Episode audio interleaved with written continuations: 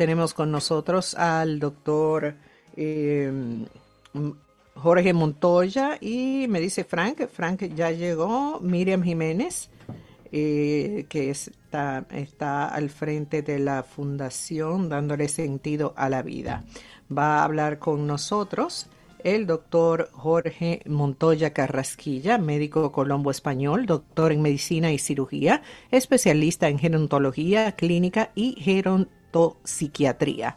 Es facilitador de diversos grupos de duelo y tiene múltiples publicaciones en gerontología, cuidados paliativos y duelo por la editorial Trillas, el Instituto John Bowlby, Ediciones Paulina y Amazon.com. Actualmente se desempeña como capacitador de las fundaciones Acompaña y Dándole Sentido a la Vida, profesor de la Universidad de Málaga en el máster propio universitario de Counseling e Intervención en Urgencias, Emergencias y Catástrofes y es el director de los diplomados de Tanatología General y Tanatología Infantil y del adolescente con el AVAN de la Universidad Autónoma de Baja California, Campus Mexicali. Diplomado en pérdida, aflicción y luto y diplomado en duelo infantil para la Fundación Acompaña México y programa de Tanatología Internacional de UNIBE en República Dominicana. Ha sido distinguido por la medalla Condecoración de Honor al Mérito en Ética y Valores de la Comisión Ética de la Cámara de Representantes del Congreso de la República de Colombia, la medalla al Mérito Solidario de la Alcaldía de Medellín y fue seleccionado como uno de los 20 héroes anónimos de Colombia, edición especial 20 años, revista Semana Colombia, doctor honoris causa por el Consejo del Claustro Doctoral Honoris Causa SAS, AC, perdón, en México en el año 2020. Un honor, doctor Montoya, de tenerlo con nosotros por aquí. Buenos días. Buenos días, muchas gracias, el honor es mío, gracias por este espacio para compartirles esta mañana de hoy algo de lo que venimos haciendo en República Dominicana. Cuéntenos, hablamos, eh, eh, hay este tour de la esperanza y también tenemos em, eh, como, la, fundación dando sentido a la vida y, bueno, eh, la especialización del duelo infantil, de ese, ese duelo que a veces no notamos, que a veces eh, los niños son un poco, eh, suelen, suelen esconder fácil un duelo. porque lo, he visto en, en, mis hijos, mis sobrinos y, y, eso que de pronto tú crees que no, que no están pasando duelos y, y sí lo están.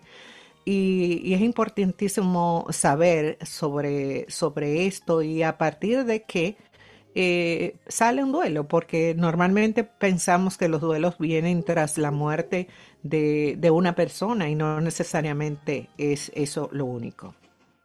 Así es, mira que si, si el duelo en general es bastante ignorado, pues el duelo infantil es todavía más, más olvidado, ¿no? Porque esa es la creencia popular de que a los niños no les duele, de que son muy resilientes, de que ellos pueden con todo.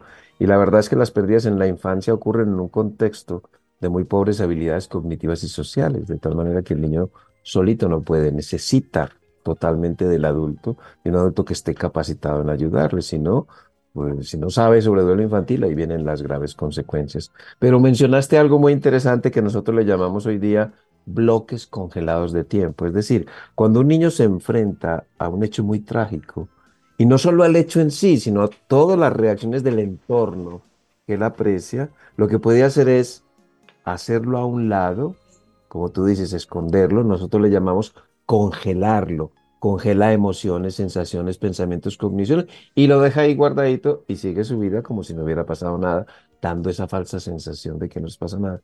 Lo que pasa es que eso se vuelve eh, si eso le da éxito y ve que el entorno reacciona positivamente, fíjate que se vuelve una estructura, una, una estrategia repetitiva. Para futuros duelos, va a ser lo mismo. Entonces, imagínate, va congelando cositas, cositas, y llega a la adolescencia temprana o tardía con un racimo enorme de duelos congelados, de bloques congelados de tiempo, y cualquier hecho, por menor que sea, descongela todo eso y se le viene encima todo eso. En forma de que de un suicidio, de una depresión, de delincuencial, bueno, toda la problemática que conocemos del duelo infantil.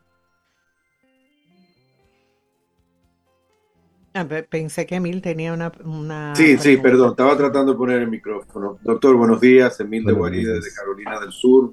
Gracias por acompañarnos, el honor de esta mañana. Eh, me, me están escribiendo, vamos, vamos dos pasos antes a definir lo que es el duelo, el duelo infantil. Eh, estamos tratando de entender, o sea, lógicamente un duelo es, fallece un padre, falle- pero parece que el tema es más extenso. Por favor, si nos pudiera aclarar un poquito lo- la definición de duelo infantil, por favor. Claro que sí. Empecemos por la definición de duelo. Duelo significa estado de pérdida. Y para que haya un duelo tiene que haber dos cosas esenciales. Primero, conciencia de pérdida.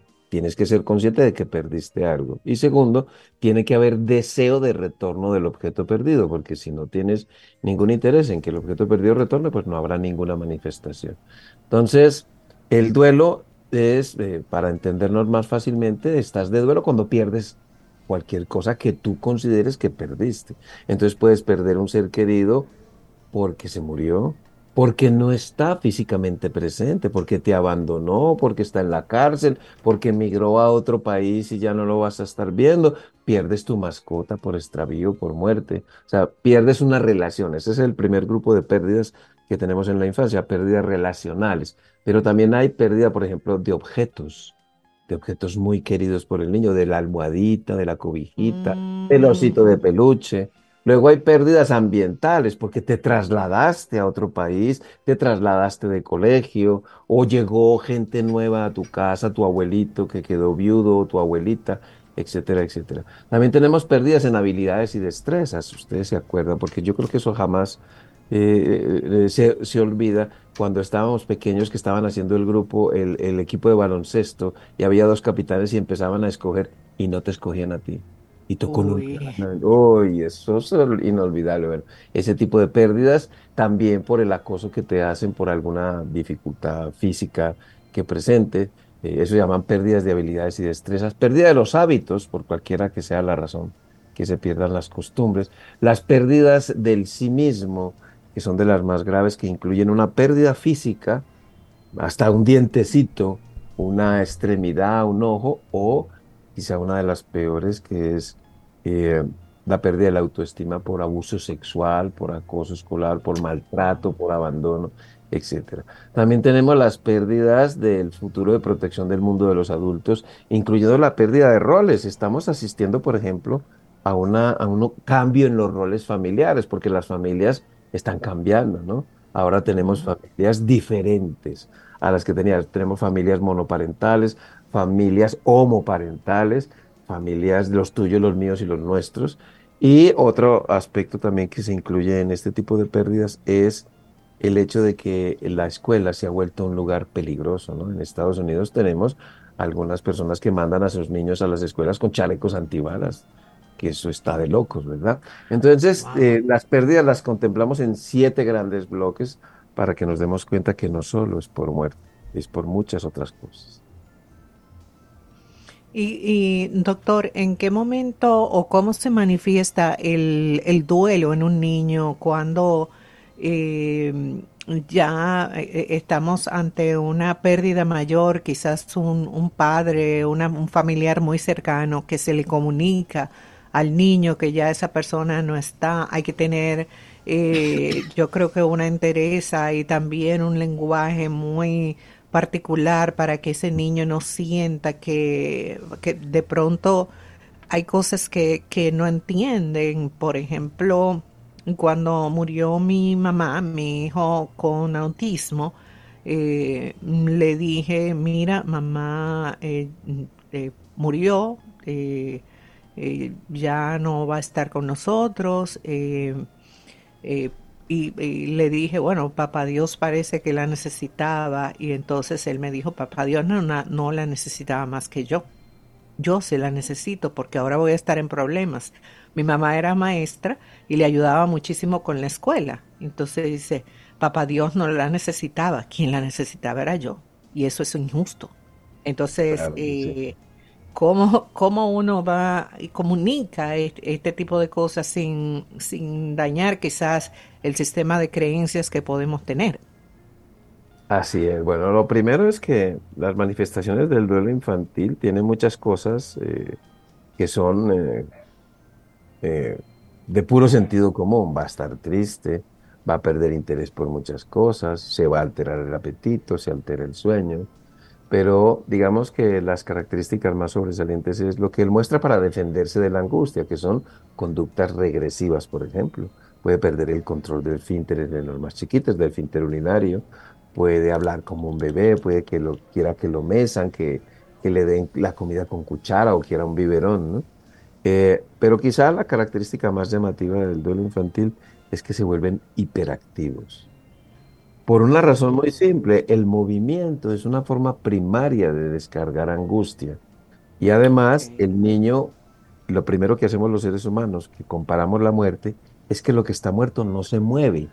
Y él ve cucarachitas, maripositas, animalitos muertos y ven que no se mueve. Entonces, para él, muerte es inmovilidad y vida es movimiento. Entonces, para huir de esa Mm, angustia que le da la pasividad, que es la muerte, se vuelve muy hiperactivo. Es fácilmente mal diagnosticado como déficit de atención con hiperactividad. Obviamente va a presentar todos estos trastornos que te mencioné del sueño, del apetito y otra característica muy común son los trastornos conductuales. Digamos que el, lo complejo de la pérdida en la infancia no solamente es porque el niño no tenga suficientes recursos para defenderse de las pérdidas, sino porque la forma de pensamiento que predomina en la infancia, que hace parte del desarrollo del pensamiento, que se llaman pensamiento mágico y egocentrismo, le hacen creer que todo lo que pasa tiene relación con él, que él es el culpable de todo. Entonces la muerte entre los 2 y los 12 14 años y a veces hasta más, porque hay adultos que se quedan con ello, eh, eh, es por algo que él hizo o no hizo, dijo o no dijo, pensó o no pensó. Entonces el sentimiento de culpa es terrible. Entonces, si tú no le aclaras la culpa, le va a generar muchos conflictos y eso se manifiesta en, unos patrones conductuales que conocemos muy bien. Y por otra parte, si le dejas solo, él va a ser, va a llamarte la atención de muchas maneras con otros tres patrones de conducta que conocemos bien claritos. Doctor, Y en este caso, por ejemplo, cuando eh, eh, ibas a decir algo, Frank. no, no, está bien, continúa tú y, y después yo hago la pregunta. Ok.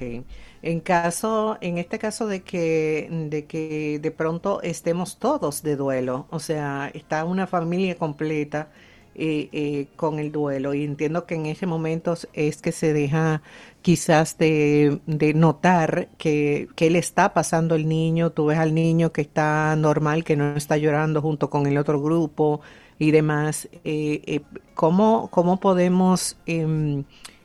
eh, integrarlo quizás al duelo en general para que ellos se sientan que el dolor que ellos tienen también lo pueden manifestar igual como lo estamos manifestando eh, los mayores.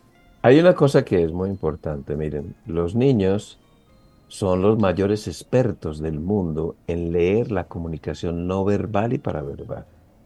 Y nosotros nos comunicamos verbal, no verbal y paraverbalmente. Y lo verbal solo es el 7% de lo que comunicamos. Entonces los niños nos leen con mucha claridad. Y una de las cosas que más estimula el pensamiento mágico, es decir, que el niño se empelicule, es que no vea coherencia entre lo verbal, lo no verbal y lo paraverbal. Entonces, en estos casos, cuando la familia está así, hay que al menos algún adulto previamente seleccionado, preparado, que se ocupe del niño, de sus necesidades inmediatas y hable con él a ver qué es lo que quiere hacer. Y si ve adultos llorando, no hay que dejarlo asustado mirando al adulto llorando, sino decirle, mira, mi amor, sí está llorando porque le falta el papá. ¿Sabes qué le ayudaría mucho? Que le dieras unos abracitos. Puede que no se le quite el dolor, pero tus abracitos le ayudarán mucho. Es decir, hay que darle a los niños qué hacer. Lo que no podemos esperar en una reunión es que el niño esté igual de sentado a nosotros cuatro horas llorando y bien tristes sentados en una reunión, ¿no? El niño va porque el duelo en la infancia también es breve, intenso y recurrente. O sea, el niño se aflige, pero después se pone a jugar, después se aflige. Y una de las cosas que, que normalmente hacemos, pues, es tener al menos algunas herramientas, jugar mucho con él. Hay que hacerlos mover mucho. eh, algunas actividades que, por eso les digo, necesito un adulto, porque eso es lo que suele pasar. Lo dejan en manos de la tía María, que tiene artrosis de rodillas, encargando de cuidarse de los niños, que no sabe sobre duelo infantil o el adolescente de 14 años que está jugando con su celular porque eso es lo que hace un adolescente y, lo que tiene que hacer un adolescente. Entonces no cuidan a los niños. No, tenemos que saber que tenemos que prepararnos, ¿no? En caso de que haya una muerte, ¿quién se va a ocupar de los niños y que sepa cómo acompañarles? Porque a los niños, en estos momentos de, de tanto desorden, de tanto caos, necesitan a alguien que le ofrezca lo que nosotros llamamos una base segura, un lugar donde él se sienta acogido, atendido y protegido en esos momentos tan difíciles. Frank. Sí, doctor. Eh, hay casos que son, digamos que, previsibles que se va a generar un duelo, por ejemplo, una familiar que tenga una enfermedad y que, bueno, ya no, no tenga solución y se esté esperando la fecha. En este caso, eh, para los niños, ¿qué se puede hacer previamente para ir preparándolos?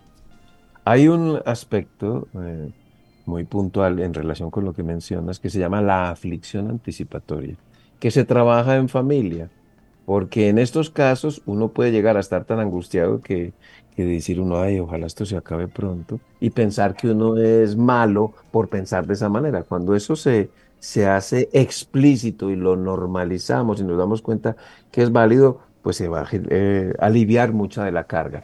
Además de la aflicción anticipatoria, te permite preparar el camino. No te va a quitar el dolor, pero sí sabrás qué hacer cuando ocurre el fallecimiento. Además, es un momento para hacer partícipe al niño si tiene edad para ello, generalmente la edad límite son los cuatro años, y preguntándole, ¿quieres llevarle la cremita al abuelito? ¿Quieres echarle una cremita en las manos? Es decir, que participe de alguno de los cuidados. Eh, eh, ya sabemos, porque muchos estudios lo confirman, que aquellos niños que se les involucra en el cuidado de su familiar tienen resultados de duelo mucho más positivos que aquellos a los que se les oculta o se les excluye, porque cuando excluimos o ocultamos las cosas, envolvemos las cosas en un misterio. Y el niño, todos esos misterios, empieza a relacionarlos con sí mismo. Ah, está pasando algo en mi casa, yo debo ser el culpable, porque esa es la forma de pensar en la infancia por el pensamiento mágico y el egocentrismo. Doctor, cuando ocurre una un suicidio en una familia. Y bueno, hay muchísimos, eh, em, ah, hemos pasado eh, nosotros aquí en República Dominicana y en muchos países de Latinoamérica, la parte del feminicidio que va con suicidio, o sea, una pérdida que van eh, los padres, em, ambos padres, que, bueno, uno le quita la vida al otro, el otro se suicida y, queda ese niño con, un, con algo que no entiende por qué pasó, porque se supone que sus padres son su refugio.